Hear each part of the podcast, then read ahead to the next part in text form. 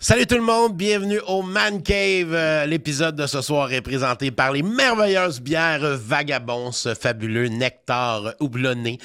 Euh, la bombe de Prague, une super pilsner que je recommande à tout le monde, pour vrai, est bonne. Et ce soir, moi, je vais boire la Hop.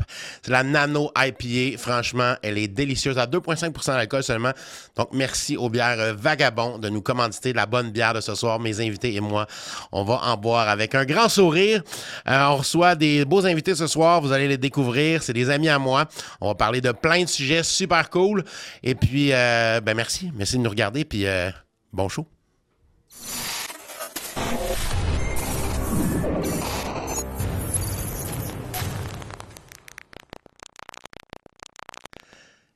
Salut tout le monde, bienvenue au Man Cave, euh, l'épisode de ce soir. Je suis vraiment content d'être là finalement dans mon studio. Je peux pas être ailleurs.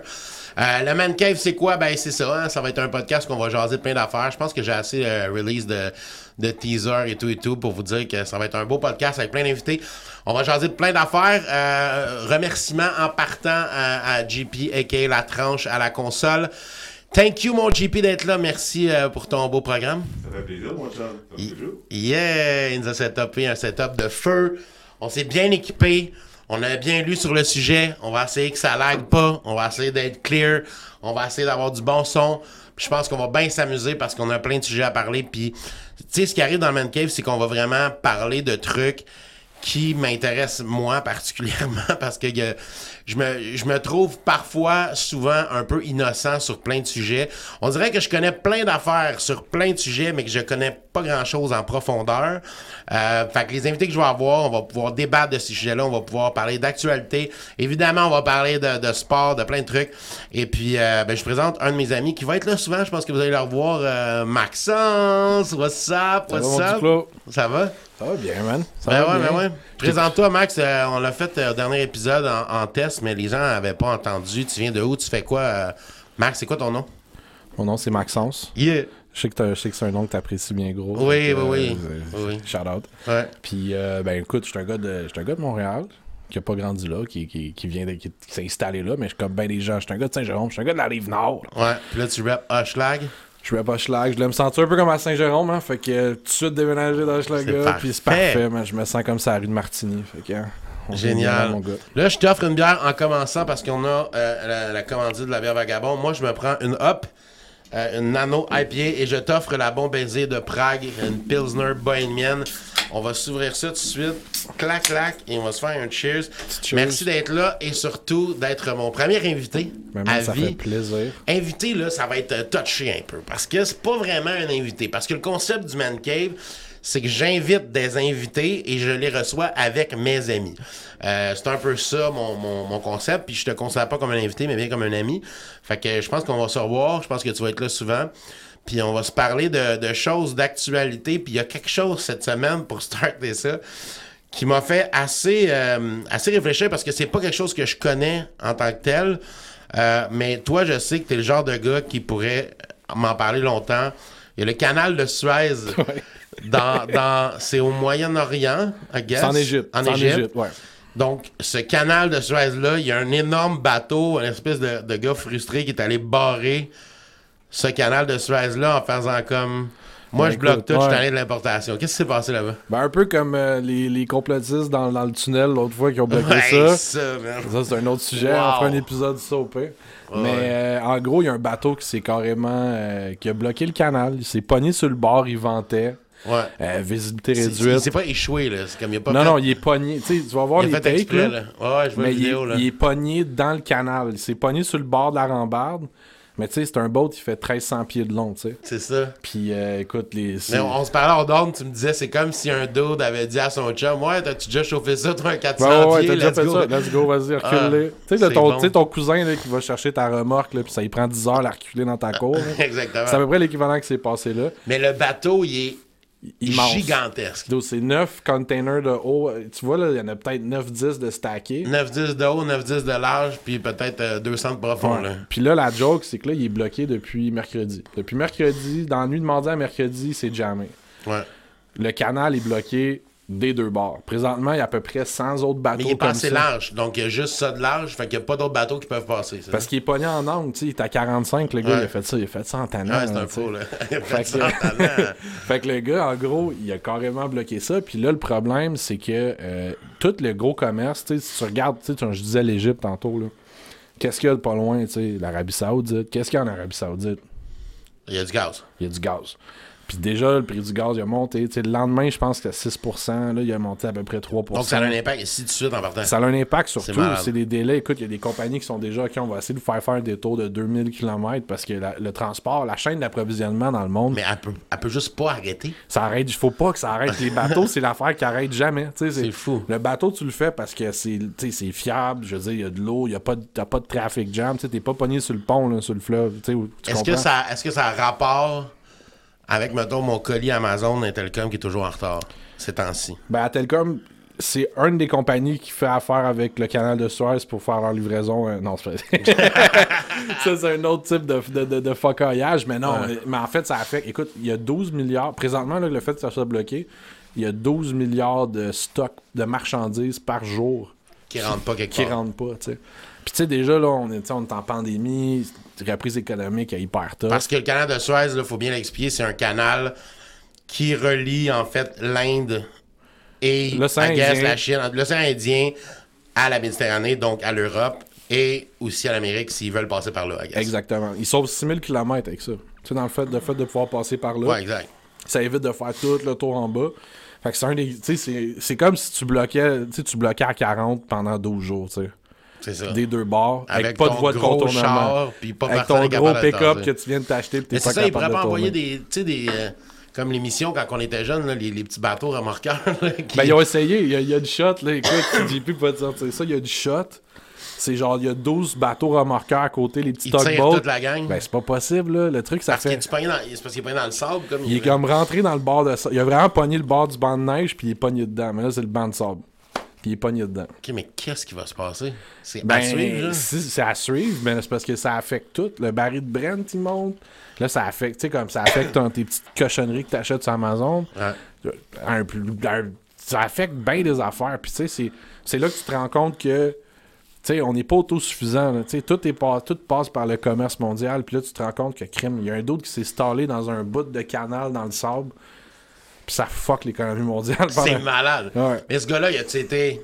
Ils savent, tu sais qui, ils l'ont-tu arrêté? Ils l'ont Ben non, tu l'arrêtes pas. Il y avait une tempête de sable. C'est pas comme le, le, le, le, le Ils l'arrêtent pas. Ben non, ils, ils vont y poser des questions, mais c'est pas un criminel, là. Je veux dire, il y avait une tempête. Il disait, il y avait une tempête de sable. Puis il y avait des c'est vents forts. Pas, il a peut-être pas fait exprès. Mais non, c'est ça. Puis t'as vu, il y a comme, tu sais, des containers qui Je sont pensais que c'était un dude qui a fait exprès d'aller se mettre là pour Ben non, revendiquer ben non, quelque ben chose. non, ben non, c'est pas... euh, Ah, ok. C'est pas comme les pères euh, qui cherchent la garde partagée puis qui bloquent le pont. Là, c'est pas- sinon, ça aurait été un méchant bon coup. Là, mais Ouais. non, c'est vraiment. C'est un dude, il y avait du vent qui a pogné dans le boat. Puis, Tu sais, ça fait 9 containers de C'est haut. Titanic style, là, il a pogné un iceberg, lui, là. Exact, mais moins de romantisme.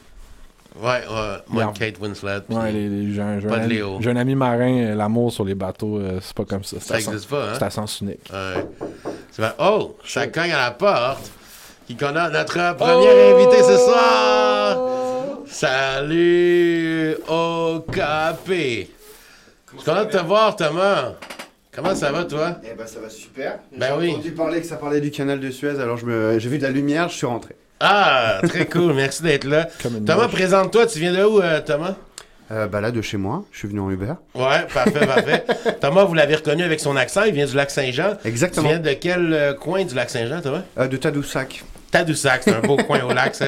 Juste au nord, juste au nord. Exactement. Ouais, c'est là qu'il y a des bleuets, Ouais, entre autres. entre autres. Puis du, du bon fromage. Exactement. Ça fait, pour vrai, Thomas, t'es un Français, t'es arrivé euh, au Québec, ça fait déjà 10, non, 13. 13 ans, 13 ans ans, de t'es là. Thomas, c'est un, un très très bon ami à, à nous tous. Euh, on l'appelle aussi le, le OKP, OPK. OPK, parce que c'est euh, le, Original Pirate King. le Original Pirate King. Je vous expliquerai peut-être dans d'autres épisodes pourquoi c'est le pirate original. Euh, parce qu'on, grosso modo, on a une petite gang d'amis qu'on s'appelle les pirates et on a certains. J'en dis pas plus, j'en dis pas plus parce que je veux, je veux Arrête garder le, le mystère. comme Tu gardes Ah. le mythisme, tu sais, il faut que ça soit mythique. Ouais, sinon- on est tous des pirates puis on a tous des, des, des levels, on a tous des niveaux. Thomas, c'est l'original Pirate King, donc le, le- le premier roi. King. Exactement. Et puis un petit peu d'humilité de la part de Olivier Duclos, qui est le premier pirate qui a réussi à récupérer le titre. Exact. Donc, euh, exact. longue Cette année, c'est moi au- le- nouveau roi. Jusqu'au prochain, jusqu'au prochain chalet. exactement. Euh, Thomas, je suis content que tu sois là parce qu'on on parlait justement du canal de Suez, euh, que- que- qu'un bateau qui s'est échoué euh, Mhm. sur la berge puis qui, ben, qui, qui a, fucké l'économie mondiale sans, Yep. sans, sans trop s'en rendre compte probablement parce qu'à cause de ça, il y a plein de produits d'un peu partout qui ne peuvent pas rentrer. Mhm. Thomas, toi, tu es un créateur de jeux de société, Exactement. de jeux de table. Tu as des gros projets qui s'en viennent. Tu as probablement euh, le jeu avec le plus d'attente qu'il y a jamais eu au Canada qui s'en vient bientôt. Au Québec. Commençons euh, Au Québec. province par province pour l'instant. Je, vais- je vais te donner, je vais te donner ce qui est à toi quand même. Le jeu qui a le plus d'attente au Canada, c'est Déroule le rebord, je pense. Ouais, ouais, C'est- ouais, c'est ouais, général, ouais, après c'est ça, clair. euh, ouais, cette année, ils loin, font là. online d'ailleurs, ça. hein. Il y a même plus d'affaires, c'est vert. là. Je pense que c'est juste online. Déroule le rebat. Ah, ouais. Ça fait de la cochonnerie en tabarouette. Tu vu les mais petits man, gobelets? Ils ont un petit peu gagné un Sorrento.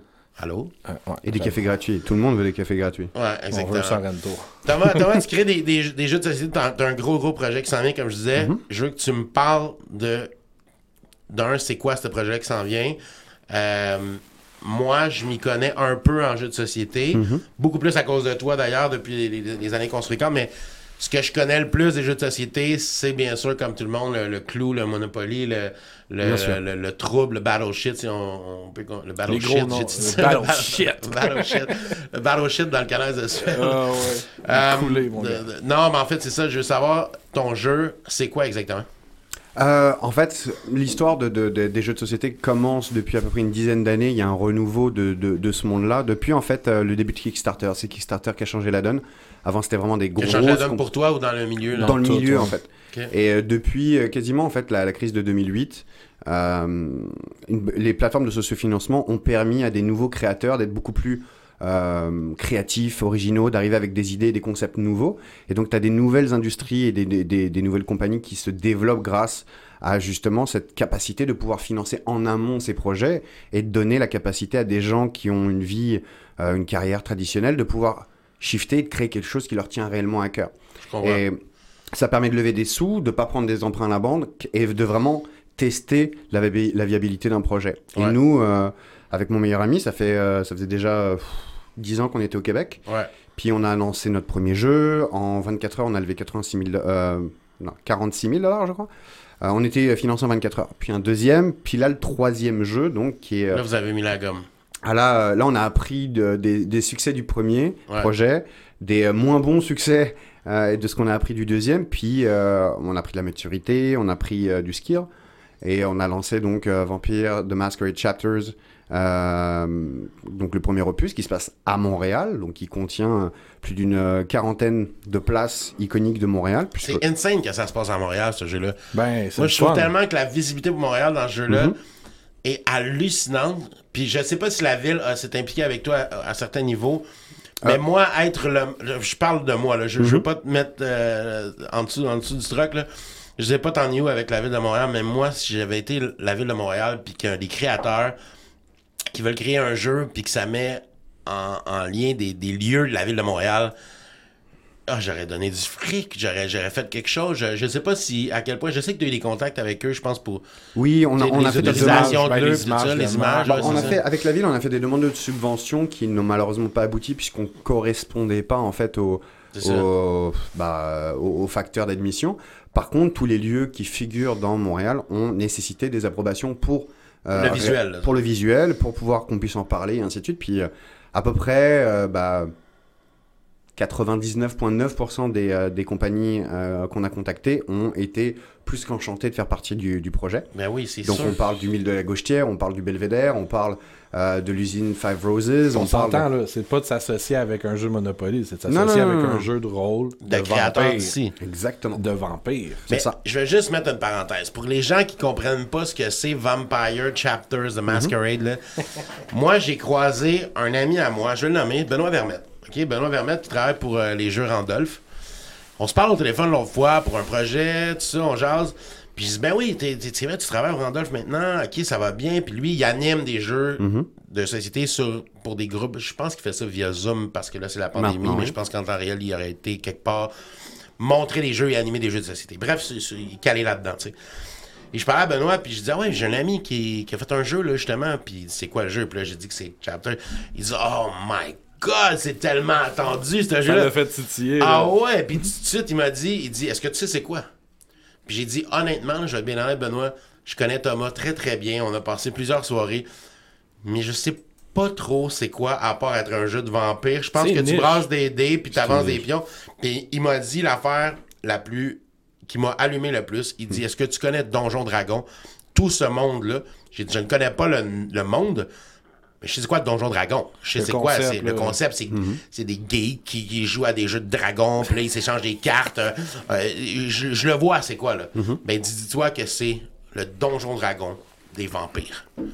Fait que ça a un monde. Il y a du monde partout sur la planète qui tripe sur le mode de jeu de Donjon Dragon et de vampire. Fait que c'est la même chose qu'un Donjon Dragon, mais vampire, et c'est fait par deux gars d'ici, qui sont mes amis. Moi, je capote. Bah écoute, euh, en fait, nous, ce qu'on a voulu faire, c'est euh, croiser et bosser sur un projet qui nous passionne. Nous, ça fait plus de 20 ans qu'on qu'on joue à Vampire la Mascarade, donc qui est un des euh, Ah, jeux c'est un jeu qui existait. C'est une licence, c'est un jeu qui existe depuis euh, une vingtaine, une trentaine d'années. C'est ça. Euh, 25 ans, je crois. Et euh, nous, ça fait 20 ans qu'on y joue. Euh, Gary et moi, donc euh, Gary qui est mon, mon cofondateur, Cofondateur. et, et associé et meilleur ami de, donc, de, de, de Flyos. On, on- on est deux à avoir lancé cette business il y a, il y a 4 ans maintenant. On est tellement fan que quand on a signé le contrat, on s'est fait enfin notre, euh, notre, euh, un tatou de, de notre clan préféré de, de vampires. On est des passionnés finis à en mourir. J'ai dû. euh, Vous êtes des geeks, les gars. on est des gros geeks, man. On est des gros geeks. Son geek top, là. C'est geek top, là. Geek geek, top. geek, geek, geek à fond. Et puis, on est, euh, on- en fait, on essaie de faire un, un hybride entre un pont entre le jeu de rôle et le jeu de société.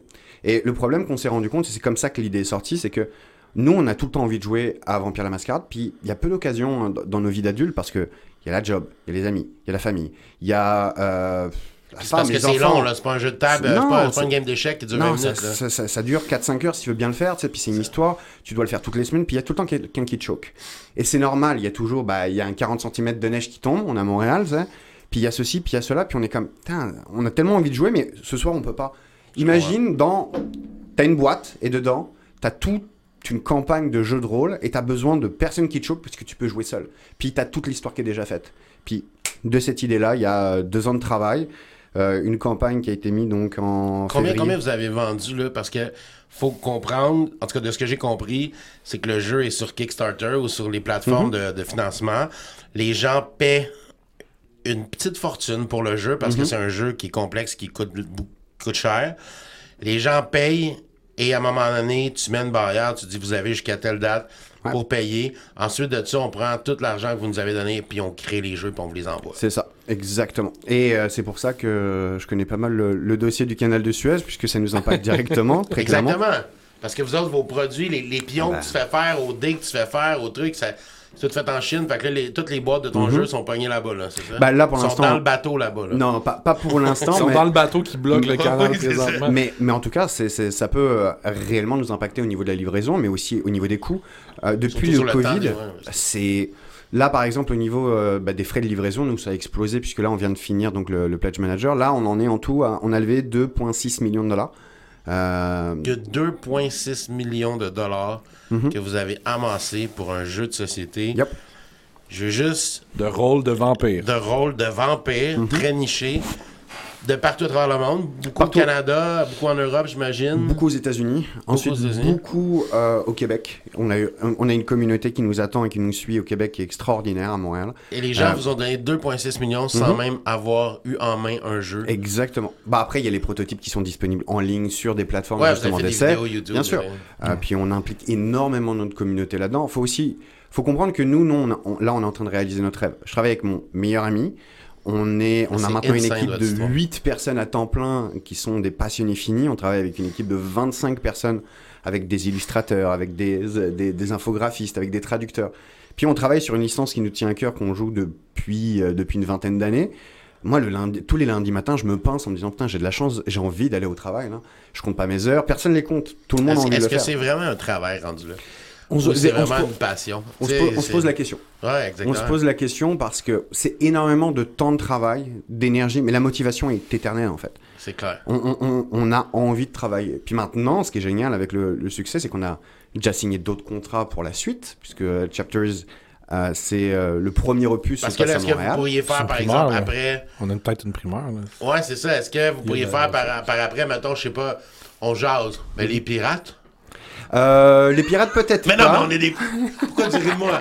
Pourquoi tu ris de moi? On est des pirates. Je Euh, joue non, un je jeu sais. avec ma gueule dessus, puis que c'est- moi, je suis un des personnages, puis il faut que tu me prennes, puis quand tu passes du go, tu réclames 400 dollars. C'est parfait, man. On va, on va parfait. socio-financer ça dans notre gang. On va vendre 12 Yeah, man, on copies. hein. on va faire un 12. li- limited release. Exactement. Allez, 13. 13 Non, mais copies. pour vrai, c'est Ah, que le- cette façon de jouer-là, on la comprend, c'est un monde, faut le comprendre. Mhm. Est-ce qu'il y a des dérivés suite à ça que vous pourriez faire par la suite, comme je, je disais pirate, mais en fait, c'est pas tant fou, là. Je pense que de faire quelque chose avec soit des pirates ou des on, ninjas. on est approché par d'autres compagnies maintenant. On est approché maintenant par des compagnies qui ont vu ce qu'on avait fait avec Vampire la Mascarade, qui savent qu'on qu'on bah, qu'on ne fait aucun compromis sur la qualité et sur euh, ce qu'on veut faire avec ce projet-là. Puis on est, on est approché par des compagnies et des projets qui sont très importants, que vous avez l'habitude de jouer avec une, une manette de console dans les mains, qui nous disent, bon, bah, quand est-ce que vous faites euh, quelque chose avec cette Bon. tu sais? Ça- Je t'arrête là. Vas-y, Max, vas-y. Juste la façon qu'il parle. Là, Ouais, il, il sait quelque ça, chose quand c'est ouais, bon. ouais, puis ça pue. ça ça pue. Assassin's Creed. Ça pue Assassin's Creed en disant ça. Mais. Assassin's Creed. Hey, pour vrai, j'avais même pas pensé. Ben ouais. Non, il y a déjà Mais une, euh, logique. il y a déjà une compagnie euh, à Montréal qui fait de, très très beaux projets avec Assassin's Creed, qui est la compagnie Triton Noir, Ouais. euh, qui a fait Brotherhood of euh, Venice. Et euh, bah, En c'est board c'est- game, là. En board game. En board c'est- game, ouais. Puis c'est- c'est c'est- c'est des fans finis de la franchise, c'est aussi des, des, des anciens d'Ubisoft qui travaillent aussi encore un petit peu. Encore, on, on se connaît, on se côtoie et on se respecte, et puis on s'échange même des conseils. Il faut savoir que dans la comp- dans, dans, dans l'industrie de Kickstarter et de, de, de ce renouveau de jeux de société, c'est une industrie qui croît de 40% par année. Donc elle double tous les deux ans. C'est énorme. Pré-pandémie hein, aussi, je pense. C'était pas juste la pandémie. Ah, ça- c'est- c'est- c'est- Nous, on a la pandémie, une- ça nous a permis de nous concentrer sur ce projet-là. Puis, vu que c'est quelque chose qui ne fait que croître, euh, il n'y a pas réellement de rivalité entre les, les compagnies, vu que plus tu réussis à avoir d'autres personnes qui jouent à des jeux, plus il y a d'autres joueurs de jeux. Ce qui fait que l'eau monte pour tout le monde. Et il y a une espèce de, de- de candeur et de, de, de professionnalisme et de, de passionnés qui travaillent dans, dans cette nouvelle vague de jeux de société qui est absolument magnifique à voir et à, et à voir croître. Donc on, on se sait Fait et on se sent très privilégié. Fait c'est clair.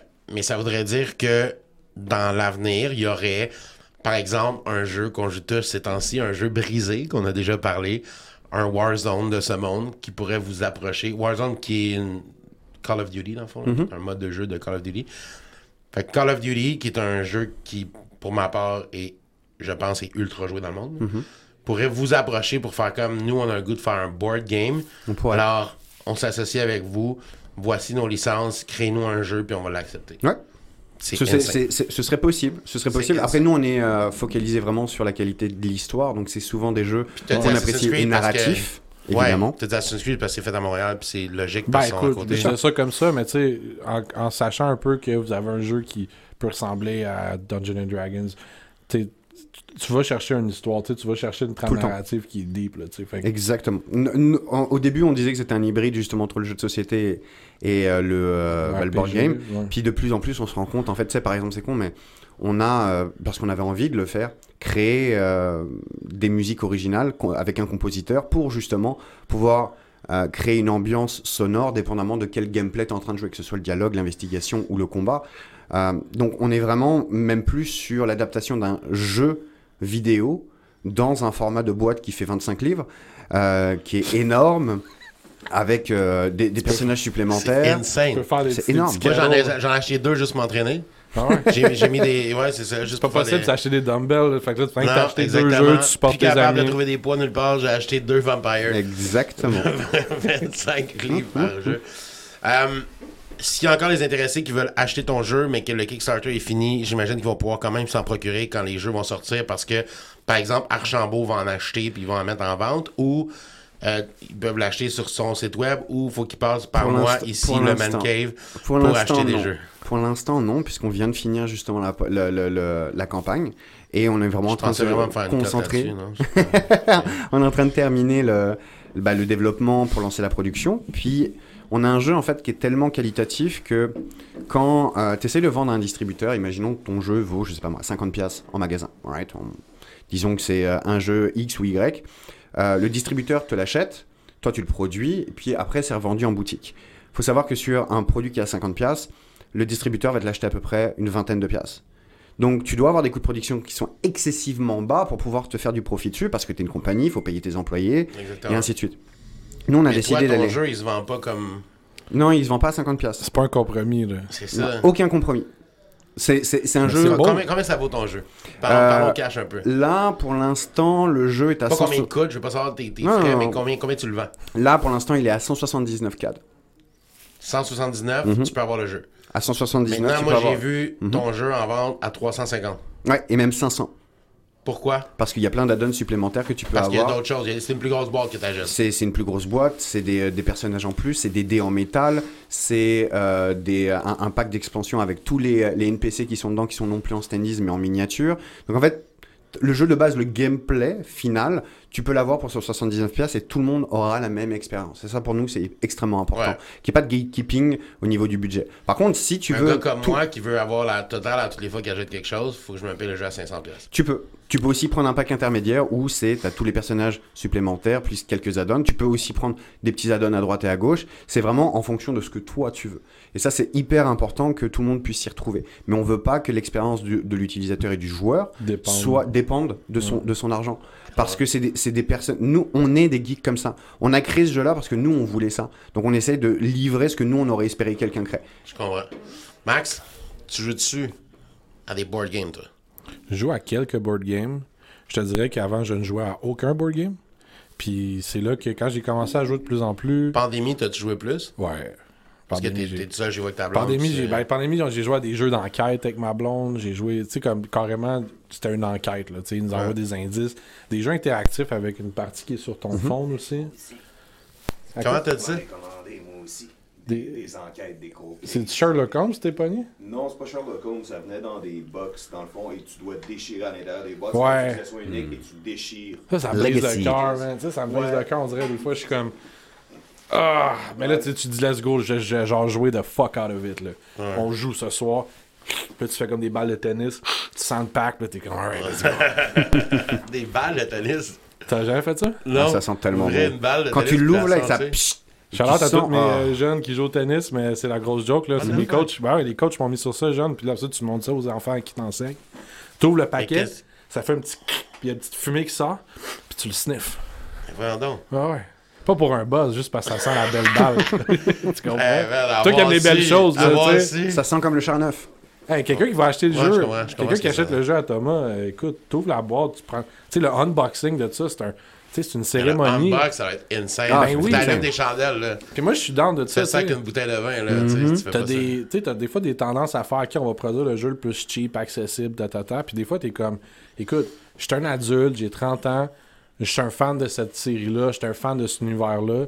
Y a-tu un produit qui est disponible pour moi qui est comme upper class? Tu sais, je veux de quoi, là, comme, Ouais. que genre, je le mette sur une tablette chez nous, bien à vue, là. des, des, des board games. là. Exact, tu sais, j'ai un board game à comme 400$, puis c'est quoi, j'ai genre comme, j'ai 65 000 heures de dialogue différents dedans. Tu sais, comme de quoi qui est comme, pas de. Tu passeras pas à travers cette année, là.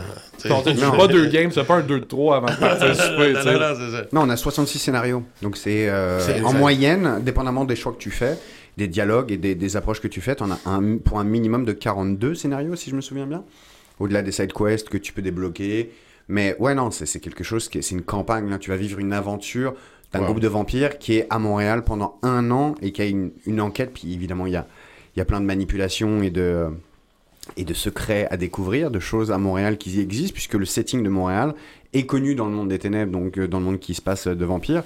Puis, C'est chez les vampires, là. Ouais. Montréal, c'est. ah, c'est une place Mais ça très être, particulière. ça doit être comme pour Très, les, très les autres. Canadiens, tu sais, comme ils fêtent leur, euh, mettons, c'est leur premier anniversaire C'est de mariage. pour les vampires, c'est c'est une place culte, Montréal. Ben ouais, tu À Montréal, c'est- c'est- euh, le monde Le 18 cœur noir du sabbat.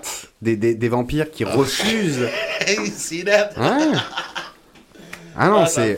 C'est- C'est c'est très particulier, c'est vraiment une niche, mais c'est une niche de passionnés. Et, euh, et quand on a eu la chance d'aller à la Gen Con en 2018 et en 2019 pour justement bah, avoir le contrat, puis par la suite, Gen Con, ça, c'est genre une conférence c'est la plus grosse convention de jeux de société qui se passe une fois par an au mois d'août-septembre. à, À Indianapolis. Ouais. De toutes Et, les euh, villes, Indianapolis. C'est. c'est- Ouais. Exact. Non, Voilà. mais comme comme Montréal l'est pour la communauté vampire, Indianapolis, c'est la communauté des jeux de société, ils sont tous là-bas, ça a l'air. Ouais, ouais. C'est Ah, mais- réputé pour ça. J'ai beaucoup de, de- de collègues de l'industrie qui ont déménagé plus proche d'Indianapolis? Ah ouais? parce que justement ça leur permet d'avoir un plus grand accès. Puis vu qu'il y a tout le monde qui va là-bas, bah, il y a d'autres designers de game Ouais. design qui y vont en se disant bah, si je veux trouver du boulot ou être inspiré. Tu sais, C'est un peu comme quand tu veux bosser en start-up. C'est sûr qu'au bout d'un moment, tu Silicon vas, Valley, tu vas, hein. tu, tu Ouais, vas dire là, vu que Silicon Valley, c'est la Silicon. Valley. tu vas là comme genre pour les pour Geek Top. Mhm. Mais tu sais, on disait geek tantôt, mais genre le geek a la cote depuis 8, 9, 10 ans. là. Je veux dire, c'est le c'est la rockstar. là. Tu sais, c'est la rock. Le, le, le- le geek, le programmeur, le créateur de compagnie. Je veux Bah, c'est quelqu'un de créatif et d'intelligent. Ah, Donc avec forcément, Des, avec euh, des moyens. c'est ça. Pourquoi tu t'arracherais pas ce gars-là? Exactement. Fait que ouais, non, ça va chercher le monde. C'est vraiment hot ton jeu. C'est vraiment hot ton produit. C'est vraiment hot que vous avez pensé à ça. Moi, les gens qui ont qui ont des passions comme ça puis qui, qui vont jusqu'au bout, parce que moi, je suis. Là, vous êtes à mon podcast, puis je suis super content que vous soyez là. C'est un des, des- Pas des rares, mais un des projets que j'ai mené à terme, Ben qui n'est oui. pas totalement fini encore. là, il reste encore des murs blancs, mais on, on va s'améliorer avec le temps. Mais je suis le genre de gars qui, euh, qui à toutes les fois qu'il prend une bière, change le monde. Et j'ai 2000 projets. Puis finalement, je finis par faire ma routine, puis pas trop faire mes projets. Fait que je respecte ça au plus profond de mon cœur, ce que tu as fait pour vrai.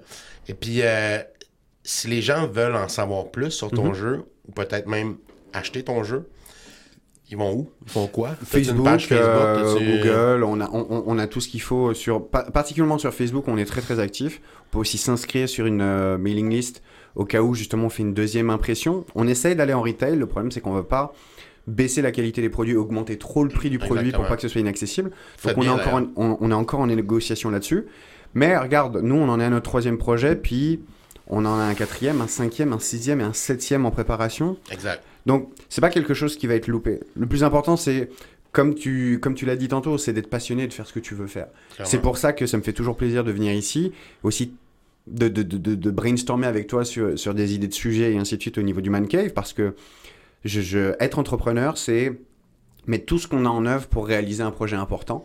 Et euh, on a souvent euh, discuté ensemble, Lily, euh, ba- basé là-dessus. Puis c'est quelque chose que je respecte aussi beaucoup chez toi.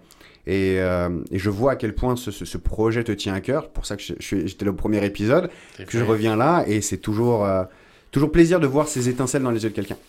C'est bon à voir, man. J'adore Ben, ça. écoute, Non, oui. mais c'est vrai, puis c'est honnête, c'est franc. Ben, man. euh, Man cave, man. Si- j'ai des choses à dire à mon boys, c'est dire en privé et en public. j'en ai- C'est un safe space. Exactement. C'est un Exactement. safe space C'est pour safe Rob. space. Exactement. Sur ces belles paroles, messieurs, on va prendre une petite pause. Oh oui. Euh, on va aller se dégourdir, se rafraîchir.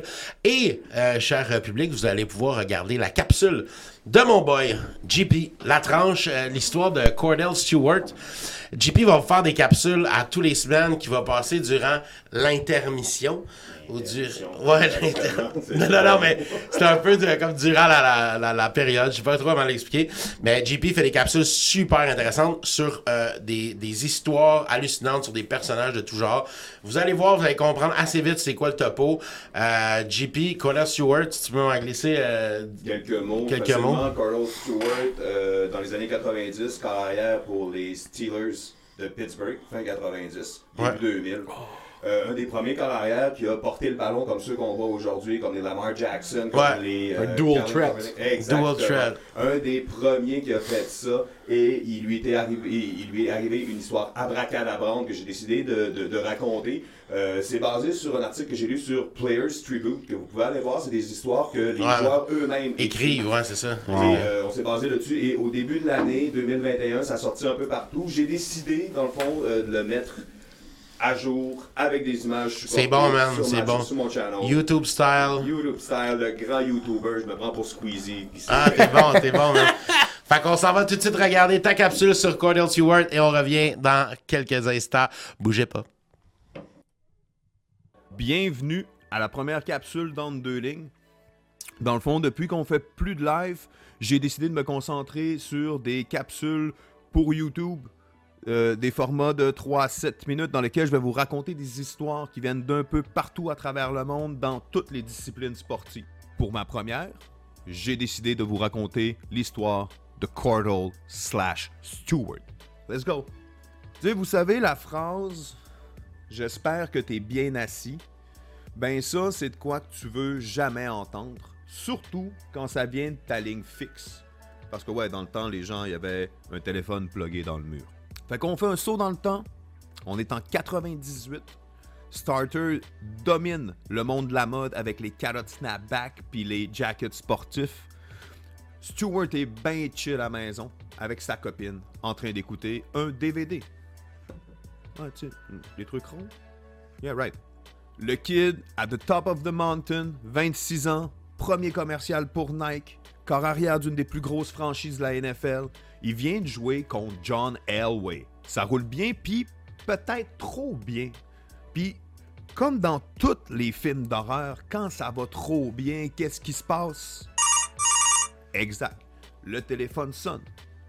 Mais là, comme je vous ai dit, c'est une ligne fixe, fait que ça sonne une fois, il répond pas, ça sonne deux fois, ben là, il se dit que ça doit être grave. Puis ses amis appellent sur son sel, donc nécessairement c'est une urgence. Donc Cardell répond. Et à sa grande surprise, c'est le docteur Frank Sessom. Petit aparté, euh, Frank Sessom, ça se trouve à être un médecin afro-américain très très connu à Pittsburgh parce que le gars faisait des consultations à la maison pour les familles les plus démunies. Donc, euh, c'est une légende en soi à Pittsburgh. Donc, petite jasette superficielle jusqu'à ce que le docteur drop une bombe et dit à Cordell Écoute, j'ai entendu dire que t'as été arrêté. Et là, Cardle lui répond que c'est impossible car euh, il était à la maison avec copine. Alors Sessoms lui dit qu'il a été arrêté dans un parking en train d'avoir des relations sexuelles. C'est pas tout. Il lui dit on t'a surpris à faire des actes sexuels, mais t'étais avec un homme. Fait ici, je veux faire une petite pause parce que je veux le replacer en contexte. tu sais. Euh, c'est aux États-Unis que ça se passe, à Pittsburgh, dans une ville de col bleu. Dans ce temps-là, être victime d'une rumeur aussi grosse que ça, dans cette ère-là, dans une NFL super blanche, c'était signer son arrêt de mort. Donc les deux hommes continuent à parler un peu, et là, Cardle Henry finalement raccroche, finit le film, fait dodo, se réveille, déjeune, prend le char, part au stade. Et lorsque Cardle arrive au stade de Pittsburgh, qui l'attend devant, eh bien, c'est la personne chargée du PR des Steelers qui lui dit tout simplement euh, Big Boss veut te voir. nation détenait 5% des richesses. Donc, Stewart se dirige vers le bureau, rentre dans le bureau et euh, son boss lui demande euh, Est-ce que ça va? Mais Cardle lui répond Bien sûr que ça va. Et le boss lui dit Mais t'es sûr que ça va?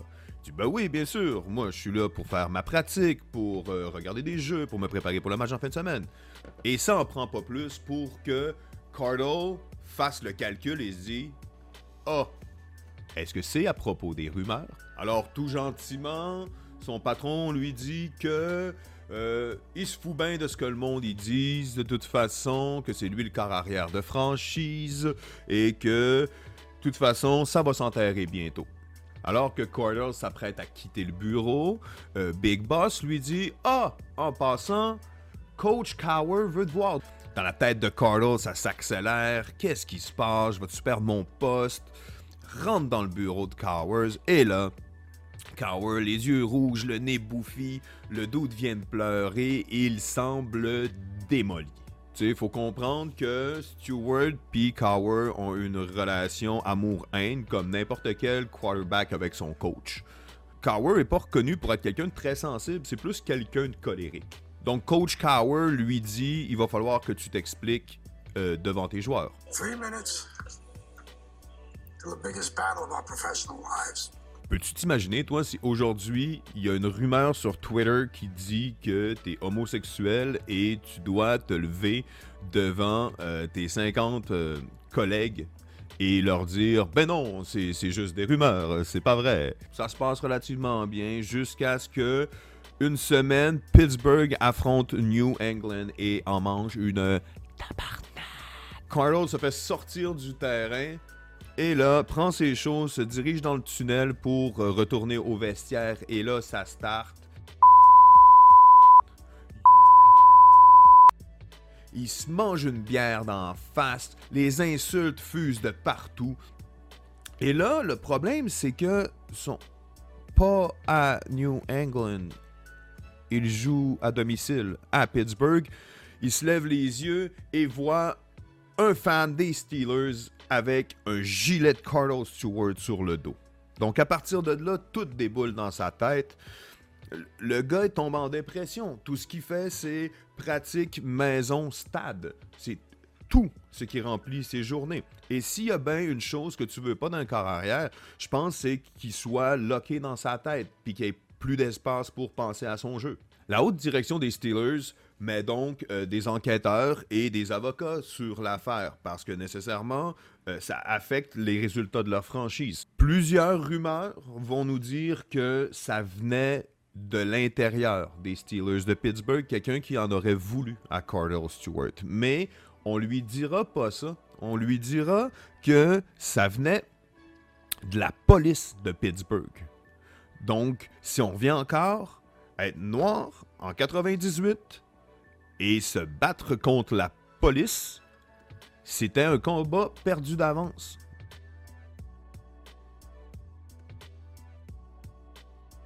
Donc, Carl ne fera pas trop de vagues, va rester dans son coin, va attendre son tour. Pendant les saisons subséquentes, Cardle a été benché à plusieurs reprises. On a essayé de le renvoyer comme receveur de passe parce que faut comprendre aussi que euh, lorsqu'il était en NCAA, son surnom était Slash, qui l'a suivi dans la NFL d'ailleurs, mais c'était un receveur de passe et un quart arrière. Et euh, on a souvent reproché à Carlos Stewart, faute d'avoir un bras hyper puissant, il était extrêmement mobile et c'est un précurseur dans ce style de quart arrière qui savent porter le ballon. Un pionnier dans ce style-là.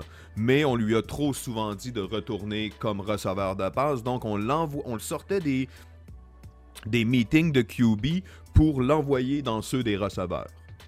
Même après tout ça, en 2001, Stewart réussit à apporter Pittsburgh en finale de la AFC encore une fois.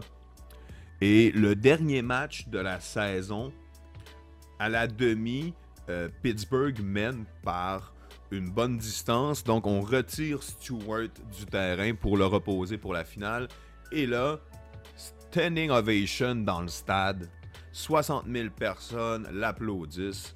Et dans sa tête, Stewart se dit c'est fou maintenant que tout le monde recommence à m'aimer juste parce que je transporte leur équipe favorite jusqu'à la victoire. On refait un autre saut dans le temps et on est à l'intronisation de Jérôme de Boss Bettis au temple de la renommée. Et Carlos Stewart rencontre son ancien DG et son DG lui dit, et là je pense que je vais en faire la morale de l'histoire. Son DG lui dit, si tu étais retourné comme receveur de passe, je suis certain qu'aujourd'hui, on accrocherait ton chandail à toi aussi. Et Stewart lui a répondu Le monde, ce qu'il voulait voir, c'était Slash. Mais moi, j'ai toujours voulu être Cardell Stewart. Et Cardell Stewart est un quart arrière. Et ça, malgré tout ce qui s'est dit sur lui, Stewart est resté la tête haute et a tenu son point jusqu'au bout. Ça prend juste suffisamment de gens pour croire une rumeur pour qu'elle devienne destructrice. Et ça a été prouvé, plus on est nombreux, plus le QI de masse descend. Le Dude a terminé quand même avec un record intéressant de euh, quelque chose 49-28 pour son record à Cardell Stewart c'est surtout indéniable que Carlos Stewart a été un pionnier carrière noire dans la NFL avec un style euh, nouveau genre, ce style mobile-là, ce style de pouvoir sortir euh, du paquet pour effectuer des passes. Et je crois que sa résilience est un exemple à suivre. Sur ce, je vous dis merci. Achetez-vous des belles tasses, buvez du bon café. Peace.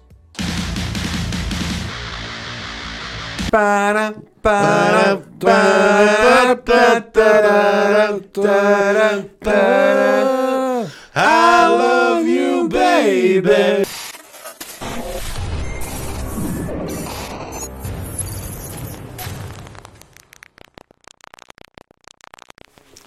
On est de retour au Man Cave. Euh, ouais, parce qu'on a fait une petite pause, euh, bien sûr.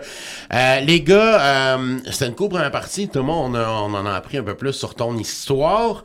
Euh, félicitations, by the way, pour tous ces ventes de ton jeu. Franchement, c'est vraiment cool. Max, on a parlé un peu du, du canal de Suez. Tu m'as dit que. J'ai vu. Non, mais c'est parce que faut expliquer aux gens que pendant la pause, je savais que tu allais me parler un peu du canal de Suez, mais je savais pas l'ampleur. Puis là, tu m'as montré des photos. J'ai vu des photos du paquebot Parker 45 sur la caisse, là, qu'il n'y a plus personne qui peut bouger. C'est huge. Ça m'a fait capoter, sérieusement. Euh, J'ai eu un, un- un- un petit pop-up tantôt aussi, le Canadien, qui a fait, euh, qui a fait un échange. Eric Stahl, baby. Ouais, on est allé chercher Eric Stahl. Je sais pas, euh, vous écoutez peut-être l'émission en différé, là, mais c'est arrivé aujourd'hui.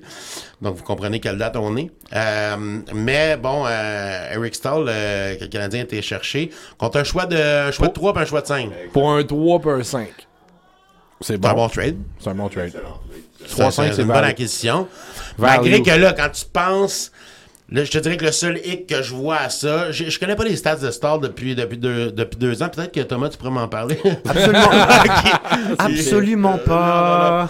Non, mais en fait, je connais pas trop les, les stats de Stall, mais, mais je sais que le, le seul petit hic qui pourrait peut-être. euh, qui pourrait peut-être être fatigant, c'est qu'il y a un jeune qui jouera pas à sa place. Il jouait avec les sabres aussi. C'est. Evans qui va être retranché à Laval. Puis tu sais, c'est- le seul hic que je vois parce que personnellement, je, je trouvais ça le fun qu'il y ait un jeune, sa, sa fourth line qui, tu sais, qui, qui progresse. Ouais. Mais, tu sais, Mais- Evans n'est pas nécessairement prêt à prendre ce poste. Exactement. Eric Stahl, c'est- tu sais, je les connais pas par cœur, ses stats. Faut pas oublier que c'est quand même un gars qui a au-dessus de 6 saisons de 20 buts et plus. C'est Ouais. clair. Saison de 40 points. Oh! Oh, oh, oh! Ça cogne à la porte, excuse-moi, t'en as rendu. Que se Rentre, passe-t-il? rentre, rentre! C'est la moralité, man. Oh! Notre ami, le clout national. Ali Cloutier, prends place, prends place, mon ami. Hey, hey, ici, quand tu prends place, je t'offre une excellente bière, vagabond. Je t'offre une Pilsner bohémienne. Bon baiser de Prague pour toi, mon ami. Fait que voilà, tu vas voir, ils sont excellentes, ces bières-là. Là, tu parles, merci. Avant même de parler, il faut qu'on entende le déclic. Et voilà, bienvenue dans Cave. Santé, messieurs. Cheers, man. Merci d'être là. On parlait, on parlait d'un sujet qui va peut-être intéresser Oli. On, on vient d'apprendre tantôt que Eric- euh, Canadien était chercher Eric Stahl. Euh, T'étais-tu au courant? Hey, breaking Non, news, baby, breaking ça- news. Ça, Non. ça, mon set tantôt. Eric Stahl est rendu avec le Ok. Canadien de Montréal. Ils ont été le chercher contre un choix de 3 puis un choix de 5. Ah oui, ok. Fait que super Pour bonne cette acquisition année. pour cette année. Ouais. la moitié, du salaire. En plus. exact, ouais. 7 millions. Ouais, Ok. Fait qu'en ce moment, il coûte environ 900 000. exactement. Ce qui, est, ce qui est excellent parce qu'on avait plus beaucoup de place sur la, marge de manette. On est à 82, je Puis ce qui est hot, moi ce que je trouve très excitant aussi d'une autre nouvelle qu'on a appris aujourd'hui, c'est que Cole Caulfield a été éliminé. Les Oui, Badgers, et Donc il ça veut dire il- qu'il va se rapporter à Il l'équipe. pourrait rejoindre les Canadiens. Le euh, Canadien et ou peut-être je pense le Rocket, là, on, verra là. euh, euh, Il va aller sniper à. Laval. Mais ça, on parlait de- d'Eric Starr, comme quoi c'est un gars quand même qui avait 6 saisons de 20 buts, puis c'est un, un, un, gros bonhomme qui vient d'une bonne famille de hockey, euh, beaucoup de stars dans la Ligue nationale. Euh, je pense que si les Canadiens font les séries et font un petit bout de chemin, on va se rendre compte de son acquisition. Comme un petit peu dans le même genre que Corey Perry quand il est arrivé cet été, dans le sens que tout le monde disait Ouais, mais il est fini. Ouais, ouais mais c'est pas pour ça. C'est pas grave, ça, qu'il soit fini.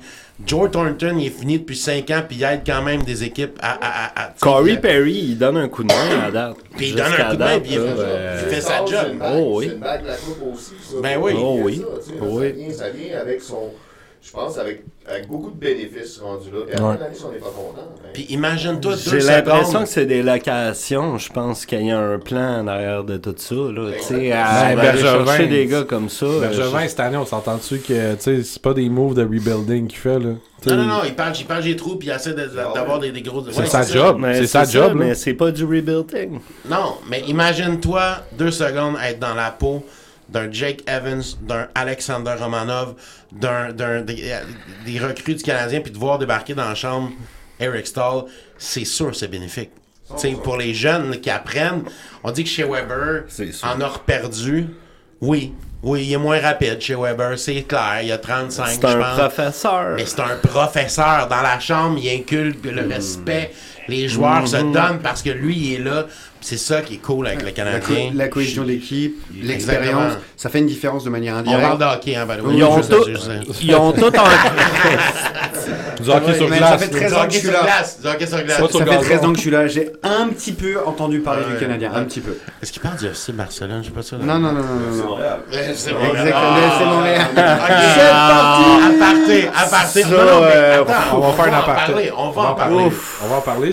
Maxence, tu connais le C'est- soccer? oui. Ouais. oui. De- en dessous de ton. Il veut dire le football pour tous nos amis européens. Ouais, exactement. En dessous de ton super. T'as le chandail de l'impact de Samuel Piet. Oh, correction. C'est un chandail du club de foot Montréal. Non, c'est le chandail de l'impact, c'est écrit dessus. Ouais, mais c'est l'impact qui est mort. Ouais, mais là, toi, t'as un chandail de l'impact. Moi, je peux mettre un chandail des Nordiques, puis je dirais pas que c'est un chandail de l'Avalanche. Oui, mais là, donne-nous un, donne-nous un deux ans là, pour s'adapter un peu là, pour Exact. vous autres. Là. Mais là, oui, comment ça, toi qui connais et qui est un grand fan de soccer montréalais, de- du moins de l'impact, ce que je pense, pourquoi tu rappes pas le jersey du CF Montréal? Parle-nous du flocon, Ah, Maxence. j'ai- Parle-nous du Est-ce que tu mettons- le, le branding pour vrai, le nouveau branding? Pas tant. Je trouve, je trouve que c'est un move safe. Euh, en plus de ça, j'ai jasé avec des amis récemment. Euh, les Sanders de Seattle, ils ont sorti un chandail édition de Jimi Hendrix. T'sais, on, on est ailleurs là, dans d'autres places dans la ligue. Là, t'sais. Ok. T'sais, Sacre bleu, c'est différent. autres- ah, sacre bleu, c'est ça, regarde. En fait, plus Du que. coup, celle-là, elle était bonne, mon ami. Non, mais Sacre Bleu. Sacre Bleu, c'est pas une blague, c'est vraiment ce qu'ils ont, ils ont lancé dans le lancement du jersey. Je savais même pas. Oh oui, ils ont dit sacre. On va y aller avec une expression locale de chez nous. Puis là, moi, je m'entendais un Christ, tabarnak, quelque chose. Puis là, il a dit sacre bleu. Puis Ah, là, chez nous, ça. ouais. Puis à ce moment-là, j'ai su que on s'était fait hijack notre équipe par une coupe de Mhm. hipster. Mais regarde, c'est correct. En fait, y a- ça déchire bien du monde. c'est du gros contenu, ça. Ça déchire, ça déchire bien du monde présentement. Puis je te dirais, ma gang, on est six à avoir des billets de saison. Il y en a deux dans ça qui se parlent plus. Juste à cause de cette histoire-là, tu comprends? sérieux. Je te niaise pas. Il y a un frère qui s'est J'ai installé. l'impression que ce club-là, à la minute qu'ils ne reçoivent plus l'attention désirée, puis je me trompe peut-être, Ils font un gros ils coup. font un coup. Ouais. Tout le temps Ben, pour faire parler d'eux dans les journaux, ne serait-ce que les coachs qui changent constamment, les gros joueurs qui arrivent mais qui restent pas, mais dans le fond c'est un gros stun parce que tu sais, c'est un stun de quand, quand Drogba est arrivé, là, je, je suis pas trop le soccer, mais quand C'est un Drogba est stun, arrivé, mais il jouait bien. C'était, Il jouait bien, oui. puis c'était hot. Hey. Mais là, après ça, hop, on entend un petit peu moins parler. Bang! Il arrive de quoi d'autre? Puis bang, OK, on change le coach. OK, bang, on, on congédie le président. Bang, Thierry Henry. Bang, Thierry Henry part. Bang, le jersey. On dirait que cette équipe-là n'arrive pas à se fonder une identité, une identité claire et propre et rester là-dessus. Ben là, c'est clair, notre identité, c'est quoi? On est sacré bleu de flocon. Ouais, mais c'est ça. Des C'est Snowflakes. Mais Ah. est-ce que vous pensez que si les résultats étaient sur la table et si l'impact gagnait année après année, La job, c'est deux fois plus facile. Ben on n'en parlerait même pas. Mais c'est du sûr. nouveau chandail et du nouveau logo. Ben, Moi, j'ai j'ai une question par rapport à ça. Les, euh, les groupes de supporters. Qu'est-ce qu'ils 16 pensent de... euh, Oui, oui, j'ai vu, ben, euh, j'ai vu des, des beaucoup de groupes de de... Là. Ouais, Non, ben... les gars, vous êtes... ah, regardez, j'ai... On dirait- on dirait Thomas qui ouais, parle de hockey. là. Je m'avance Ça- pas, je m'avance pas là, là-dessus, là. Mais des groupes de supporters, Ah euh, oui, intense, puis euh, c'est ça par rapport au flacon, puis à Il y a eu ça. une lettre qui a été publiée récemment. Puis en fait, faut que tu comprennes, là, sans faire un exposé, ces groupes de supporters, t'as des groupes plus radicaux que d'autres, on va dire. Comme Quand je dis radicaux, là, on n'est pas, on n'a rien à voir avec l'Amérique latine, l'Europe, on n'est pas à ces niveaux-là. là. Pas en tout. Mais il- essaye, il essaye. Il essaye, mais tu vois qu'il y a du monde qui a un, un certain attrait envers la culture un peu plus ultra. On va dire pas hooligan. J'aime pas hooligan parce que ça, c'était Ah une c'est culture c'est un de que violence. je connais pas, là. Mais tu sais, la C'est- culture ultra, tu sais, on est loin Ouais. des clubs européens, mais quand même, il y a des groupes qui s'identifient plus à ça, puis il y a des groupes qui sont un peu plus modernes, qui se font des fois regarder d'un peu de loin ou de haut par les groupes un peu plus puristes, tu comprends?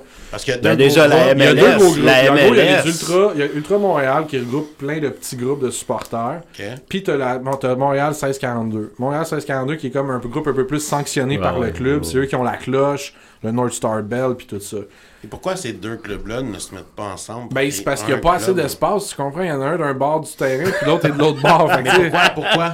mais attends, Pourquoi ils sont pas mélangés ensemble? ben, c'est parce qu'ils ont voulu créer leur propre identité, puis probablement qu'il y a des choses qui adhéraient pas. Regarde, il y a bien des raisons qui font ça, mais des fois, moi, j'ai un groupe de supporters, c'est mes six boys, qu'on? Moi, c'est la 126 Montréal. C'est pas un groupe de supporters, c'est juste notre un de sous-groupe de quoi? C'est un sous-groupe de ma section, puis de mes boys qu'on talk shit sur T'es-tu un ultra ou un 1642? Non, moi, je suis un T'es-tu un bleu casual. ou un rouge? C'est ça que je savoir. Euh, non, y a pas de rouge. Hey, Avec ton rouge, c'est un de sa Il y en a non, jamais eu. Non, mais j'ai l'impression que c'est vraiment des, Mais c'est des pas là, gangs rivales qui, qui votent pour le même club. Non? Mais regarde, tu vas comprendre quand je vais arriver à mon point. Ok. 1642 est plus soft, on va dire. Ok, on image plus soft, un peu plus comme on, on est, on a l'accord du club. Tu sais, les autres ultras, ils sont faits souvent comme bannir la section pendant 5 matchs parce qu'il y avait des pyrotechniques, une coupe d'affaires. L'autre base sont relativement plus safe, on va dire. Tu sais, du monde plus politically correct. Tous les groupes de supporters, parce qu'il y en a d'autres aussi des plus petits, ont publié comme quoi qu'ils n'adhèrent pas au changement puis qui adhèrent pas aussi aux propos qui ont été sortis par la direction du club. Parce que le club, on dit en gros, on a consulté les associations de supporters pour faire le changement. Tous les groupes sont sortis sur Twitter pour dire vous nous avez jamais On a- consulté, ouais, ça, de ouais. ça. En gros, ils ont fait une coupe de focus group Mhm. sur eux autres, puis c'est à peu près ça, tu sais. Fait que non, ben l'identité check, il y a du monde qui ont adhéré à ça. C'est eux qui achètent les billets, on s'entend? Ben, en fait, oui, sont- ben eux ont des billets pour la saison, tu comprends? Puis l'impact, ça n'a jamais été un problème de comme, il y a personne au stade, c'est juste une section de pur et dur qui sont ces gens-là, plus d'autres personnes qui ont des billets. Puis le reste, c'est du billet corpo, du monde qui vont, là, c'est une sortie familiale. Puis là, tu te dis, crime, ils sont en train de s'aliéner la base qui remplissait le stade, puis aussi s'aliéner la base qui met de l'ambiance. Les gens, les gens, quand il n'y avait pas d'ultra, puis qui venaient au stade, ils étaient tout le temps, c'est bien plate. Il n'y a pas d'ambiance. Il n'y a pas Ben, d'ambiance. moi, j'ai été en famille avec, avec ma, ma blonde l'année pas le deux, le deux, trois ans. Ouais. Première game de soccer à vie. euh, j'ai, je suis pas un grand fan, du sport. mais j'ai. Non, je suis pas un grand fan du soccer en général, là, du foot, là, mais j'ai vraiment aimé ça. L'ambiance, Ah, stade. J'étais à 10 rangées, j'avais l'impression d'être dans la On game. parle pas de l'Europe, là. Non, non, non, non. Puis j'ai trouvé ça wow. Puis depuis cette journée-là, j'ai eu beaucoup plus de respect pour. Là, C'est pas parce que je manquais de respect avant, là, mais j'ai eu beaucoup plus de respect à tous ceux qui de soccer. puis qui- d'en- de compassion, Ouais, de- de, de compréhension Exactement. sur l'engouement qu'il peut y avoir dans un tel sport. Ouais, je comprenais pas, je trouvais, je trouvais ça, je trouve que c'est un sport qui est lent, même si les gens courent sur le terrain, mais je trouve que c'est un sport qui est lent. Il Il y a- court il y a- non-stop. Ouais, non, je sais, mais Dis que c'est technique, quand tu regardes à, la télé, des fois, ça finit 1-0. je trouve que des fois, c'est un sport lent, mais quand tu y assistes, Faut regarder les équipes j'ai allemandes. vraiment été shaké. C'était vraiment C'est vrai de voir un match à l'étranger, juste de, je veux dire, n'importe où. Quand, si vous voyagez, Pratiquement n'importe où. tu fais ça, man. N'importe où tu vas dans le monde, il y a moyen que tu ailles voir une équipe. Tu peux aller voir les équipes, là, genre locales. là. Mais c'est pas normal que le gars dans les estrades sorte plus brûlé que l'athlète qui joue. Je trouve ça malade, moi. Oui, non, non, oui, événement, ouais, après ça, check ça. Moi, le monde, ils me disent, ah, le Centre Bell, c'est tough aller jouer au Centre Bell. Ta gueule, c'est des billets corpo, puis c'est genre mon oncle qui invite son neveu, puis genre. C'est vrai, mais L'ambiance est folle. Va au TD Garden. L'ambiance est folle au TD Garden. douzième, le douzième joueur au foot. Ouais. Le douzième Exact, va joueur. au foot. Je t'allais en voir une coupe de game de NFL, va au foot. Moi, quand les gens sortent, ah, le Centre Bell, tu sais, c'est comme, hey, c'est pas facile, c'est un gros stade, puis tout. Non, mais j'ai fait plusieurs arénas dans ma vie de hockey, là, si je peux le confirmer, Ah qu'il y a, il y a, il y a des, des arénas. Il y a des arénas. Pourquoi tu ris? Ah, Il y a des arénas. On va pas là aujourd'hui, les gars. on ne parle pas de ça aujourd'hui. Euh, on en reparlera dans un prochain épisode. J'ai, euh, j'ai j'en ai fait plusieurs pour vrai, puis c'est vrai qu'il y a des arénas qui sont, en tout cas à mon sens, à moi, plus intimidantes. Oh Madison Square Garden en série, là, Philly. c'est insane. Je l'ai fait, là. Je l'ai Patrick fait. là. Ewing a joué dans le même crise de stade. C'est fou. Tu sais, nous autres, ok, Ginette a chanté dedans Ouais. plusieurs fois. Je me demande bien pourquoi tu parles de Ginette. J'ai pas. non, mais je veux juste dire, Ginette a chanté, Ginette a apporté chance.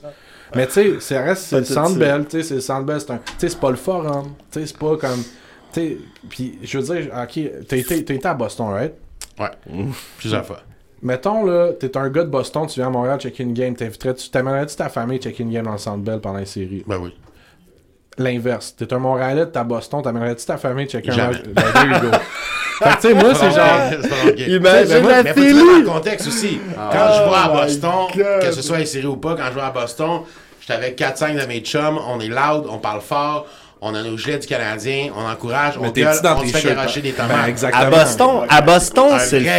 Mais tu sais, à Boston, c'est correct. Mais à Philadelphie, Ah, tu peux même pas porter ton jersey.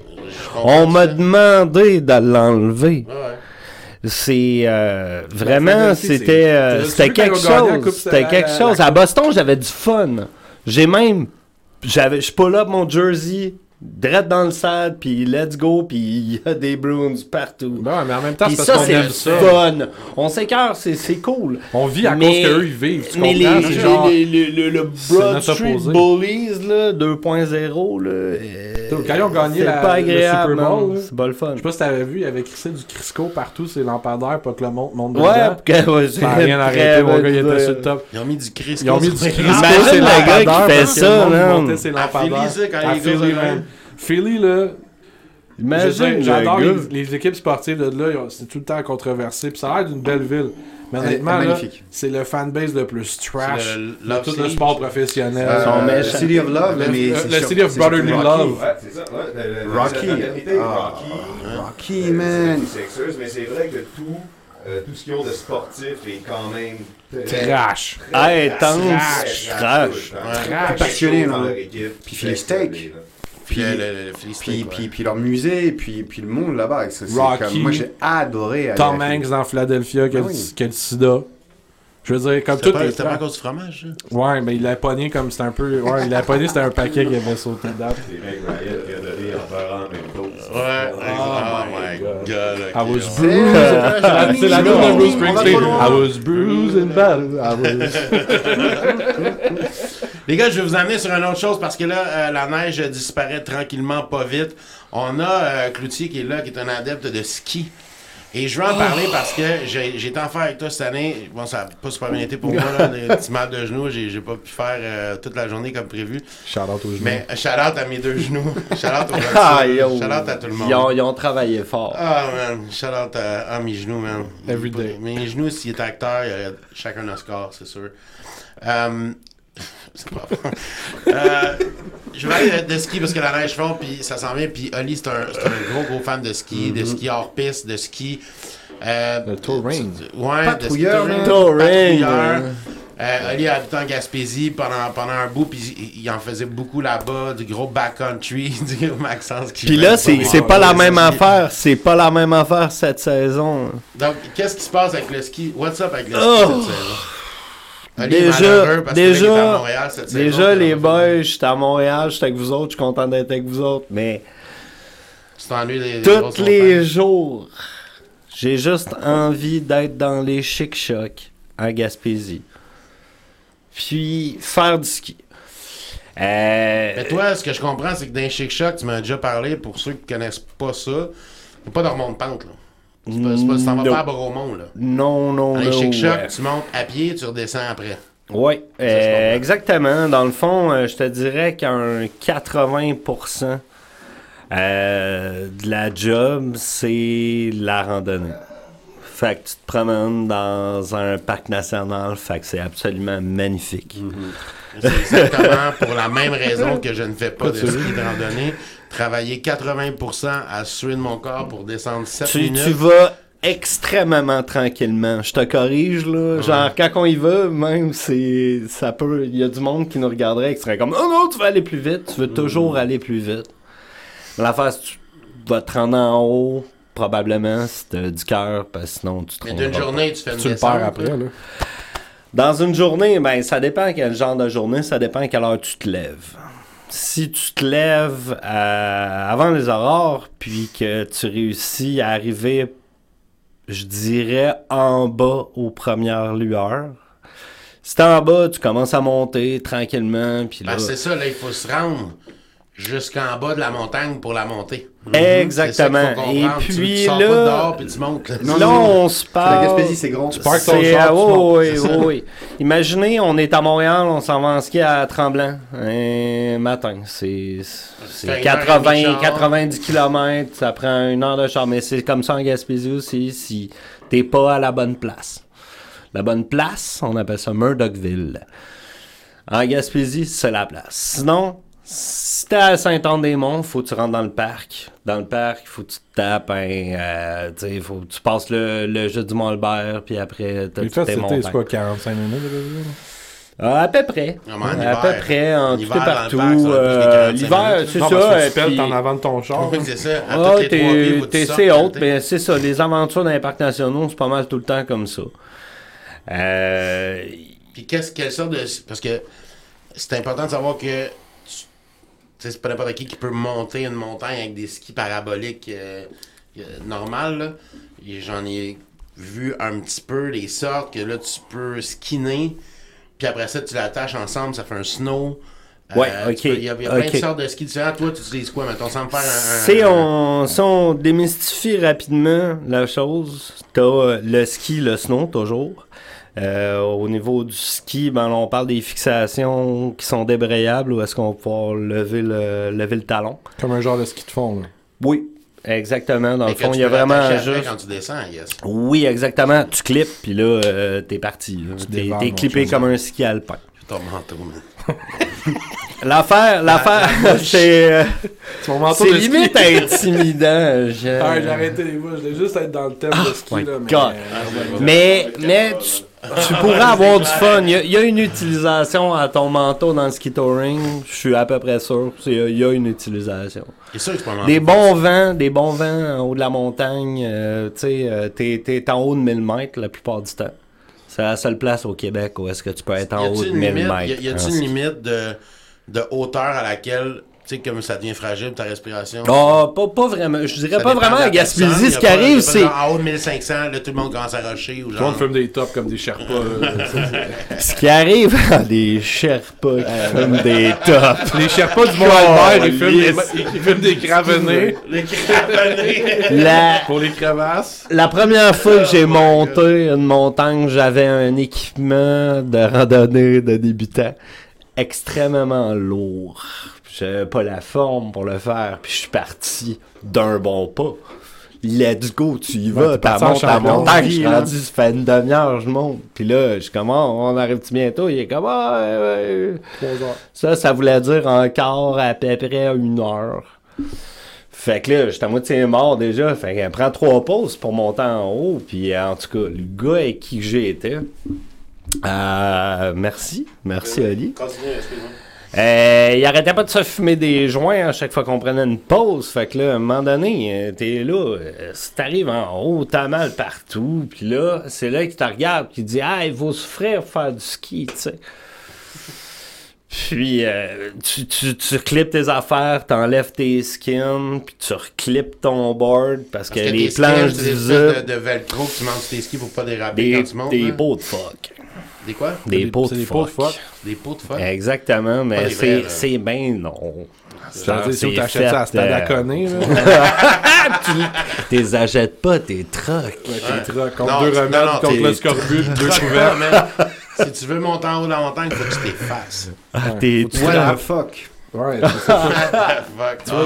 Fait que là, t'enlèves tes skins, puis euh, là, t'es en haut d'une montagne, en Gaspésie. euh, juste à cause du vent, il y a toujours un côté où est-ce que tu reçois énormément de neige. Alors là, on descend là. Euh, on parle d'avoir de la poudreuse normalement à moitié des fémurs. À peu près. Puis tu descends, t'es Hey, tout seul, il y a personne. hein. C'est- forçant, man. C'est. Oui, Hey, c'est extrêmement forçant. C'est extrêmement. Non, mais c'est l'enfer. C'est l'enfer. Mais juste pour les coupes de curve que tu vas taper en descendant, dans la grosse poudreuse, Puis que ça lève. Parce let's que go, tu ça. souffles, puis, puis t'arrives en bas. Même si t'as souffert pour monter la première fois, là.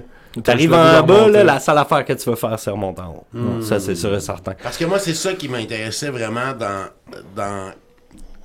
On, on se connaît super bien, moi et Oli, puis on, on a parlé beaucoup, puis Oli, il parle souvent de ski, tu sais, puis c'est ça qui m'intéresse plus dans, dans l'aventure du ski, c'est de savoir ce que j'aime dans la vie, ce que je disais à Thomas tantôt, j'aime les, les gens qui sont passionnés par quelque chose. Oli, quand il me parle de ski, il devient les yeux ronds comme de deux piastres, puis il se met à me parler de fixation, puis il se met à me parler de, de comment tu fais pour monter en haut, puis de, hey, à un moment donné, j'étais avec tel gars, puis on a reçu tellement de vent qu'on avait de la neige. Ces histoires sont hallucinantes, puis tu le vois que quand il parle de ça, il est passionné. Puis moi, Et souvent, j'essaie de comprendre cette passion-là. Je peux comprendre une passion sur les vampires ou les jeux vidéo ou tout ça. Mais de comprendre une passion de toute la journée, toute la journée, t'as mal partout. Pendant des heures. Tu montes en haut d'une montagne Ouais. pour descendre 7 minutes. Je- Moi, perso, je le comprends pas tant. Mais, ce que je comprends, c'est que ça doit être le meilleur 7 minutes de ta vie. Quand tu descends. Oh my That's what god. she said. C'est. Mais On tu comprends ce que je veux dire? Ah oui. Tu comprends ce que je veux dire? C'est que-. On parle pas Oli, d'une station, des là. Il doit pas en avoir fait 75 dans sa vie.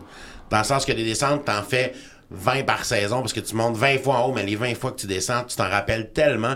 C'est tellement hot comme sensation qu'à toutes les fois que tu vois quelqu'un, t'as le goût d'y en parler, tu sais. Ouais, J'ai une analogie pour toi. Tu te rappelles-tu quand. T'as-tu fait du 3 ski quand t'étais jeune? J'en ai fait. J'avais un skis de à ça, let's go, le blanc. blanc. Le Ah blanc, oui. le gold. T'avais le Breton, toi, avec? Ben oui, mon Breton, il a jamais cassé. Hey, man. non, jamais, moi non J'ai pas dit man. trois arbres avec, il a jamais non, t'avais pété. trois skis Breton. Ben ouais, puis un moment donné, quand j'étais jeune, un moment donné, ma mère était comme, ben là, t'en fais plus de trois skis, qu'est-ce que tu fais? J'ai dit, ben non, on le donne pas, on le vend. Là. Il était Ben, tellement beau. Il était Breton. vrai, Il était tellement Il beau. était fucking beau. Il y avait les skis bleus, puis il y avait jaune dessus aussi, je m'en Il, rappelle oui, oui, c'est- il, ben, il était jaune, blanc, les palettes étaient le bleues. bain il était Le- blanc. le Les volant jaune, highlights, là. highlights étaient jaunes dessus, puis Ah il était raide. Il était fait fou. en plastique. Blouse de Saint-Louis, là. Il était fait fou. en plastique de glacière, man. C'était malade. Ouais, ça, ça faisait Le mal. était.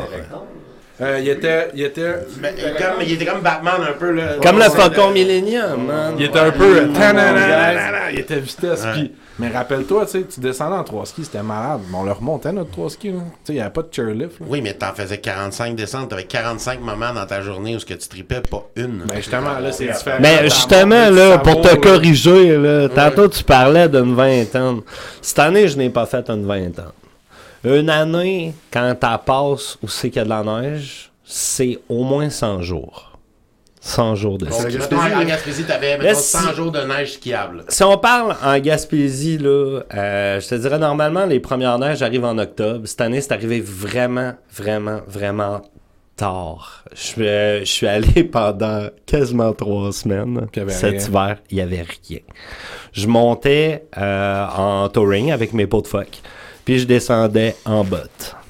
Ou je gardais mes pots sur mes skis histoire de pas éclater mes corps sur des roches. Tu les roches. juste pour le trip de monter, tu Ouais, ouais, ouais. Non, j'a- j'adore, j'adore du C'est, hiking, c'est, c'est hiker, mais avec un équipement énormément plus lourd. C'est, euh, t'as une récompense, t'as une Comme les récompense. petites filles sur Instagram. Ah non, non, non, non, tu travailles pour. Tu travailles pour. Ouais, voilà. Ouais. Il y a Oli qui m'a appelé euh, pour, euh, pour aller faire 2-3 sessions de ski. cette année, il, a- il était tellement en manque de ski, il me fait regarde. Il y aurait une montagne de caca que je la descends j'ai envie d'en faire. là. Je suis plus capable. Euh, Moi, j'en ai besoin. J'étais allé au Mont-Royal, puis euh, faut que j'en parle. Euh, j'ai eu une belle expérience.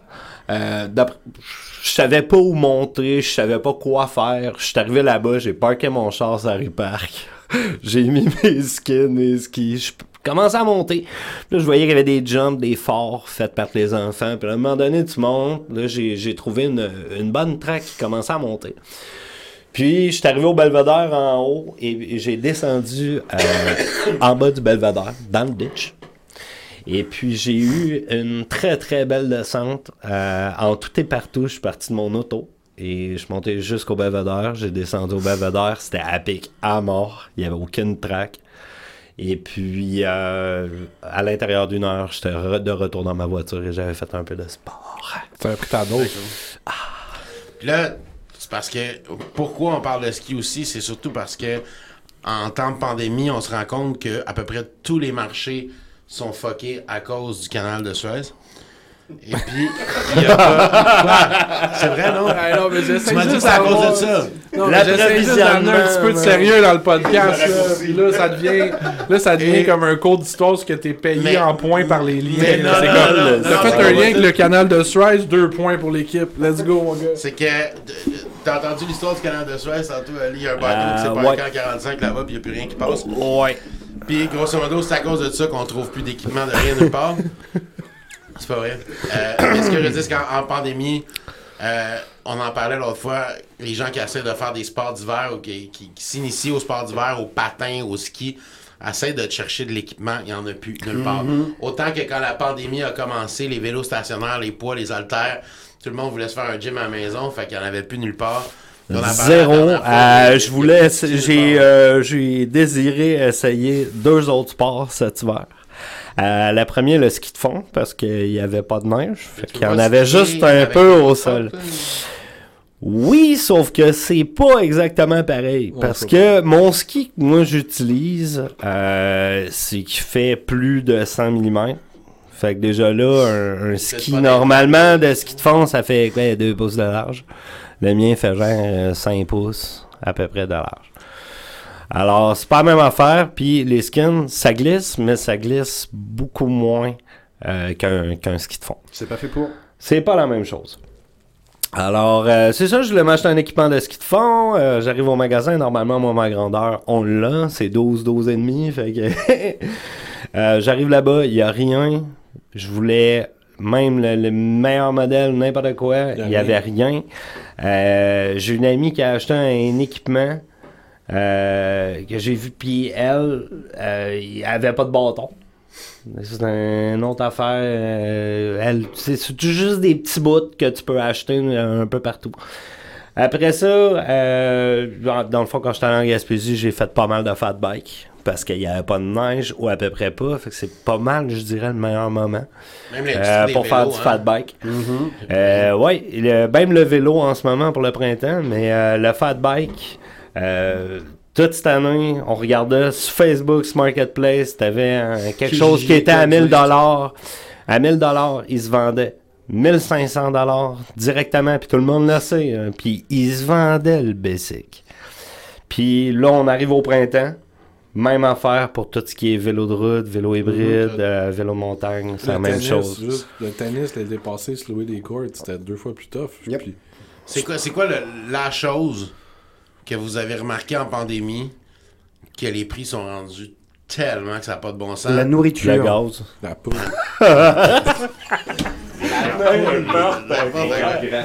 C'est parce qu'elle. Elle- les cartes graphiques, c'est fou, mais c'est parce que moi, je vais faire ma pergola chez nous.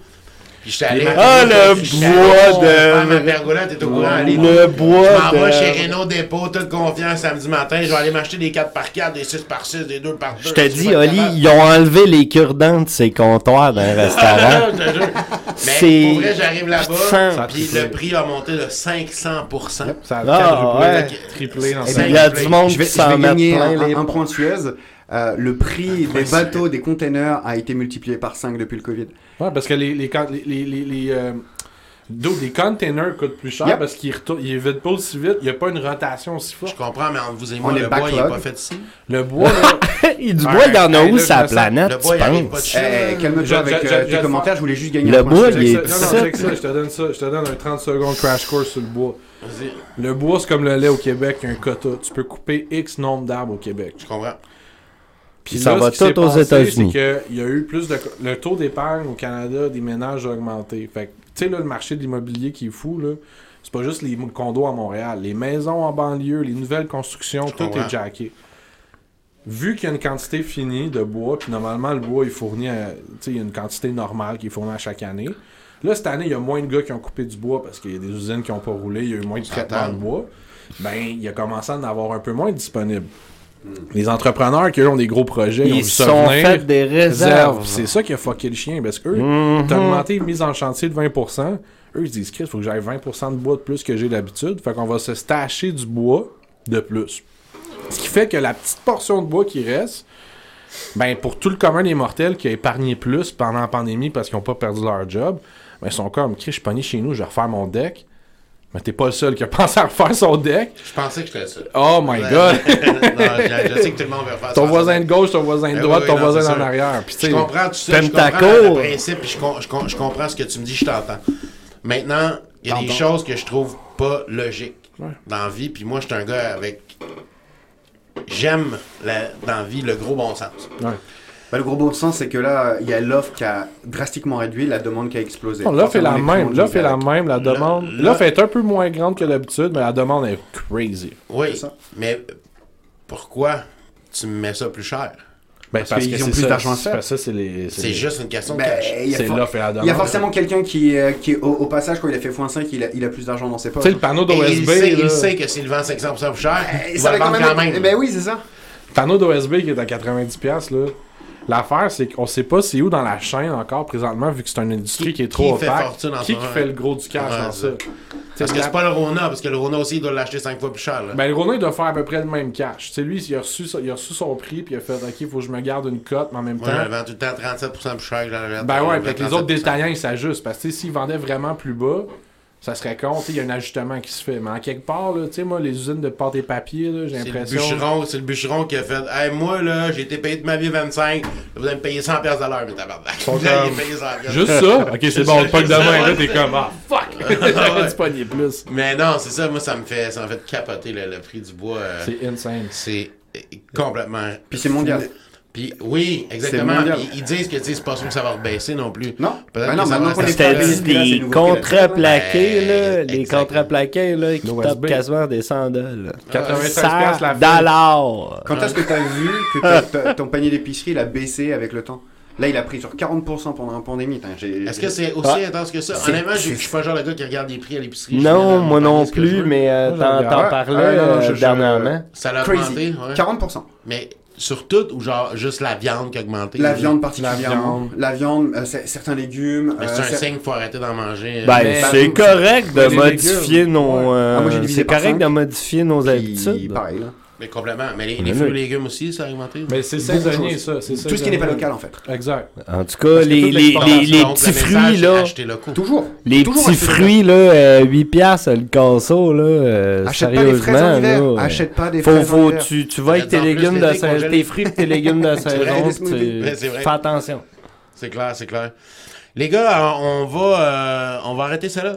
Euh, je pense qu'on a eu euh, beaucoup de plaisir. C'était un beau test. Merci d'avoir été là. On va sûrement mettre cet épisode-là un jour euh, sur notre Patreon si quelqu'un veut l'entendre. Notre première première fois où on a essayé de faire ça. on, verra. C'est une Moi, première fois, là, ça coûte plus cher en plus. Exactement. Et euh, notre premier épisode sera tourné euh, d'ici quelques jours. Hey, J'ai très très hâte de recevoir mes deux invités. Je vais recevoir ici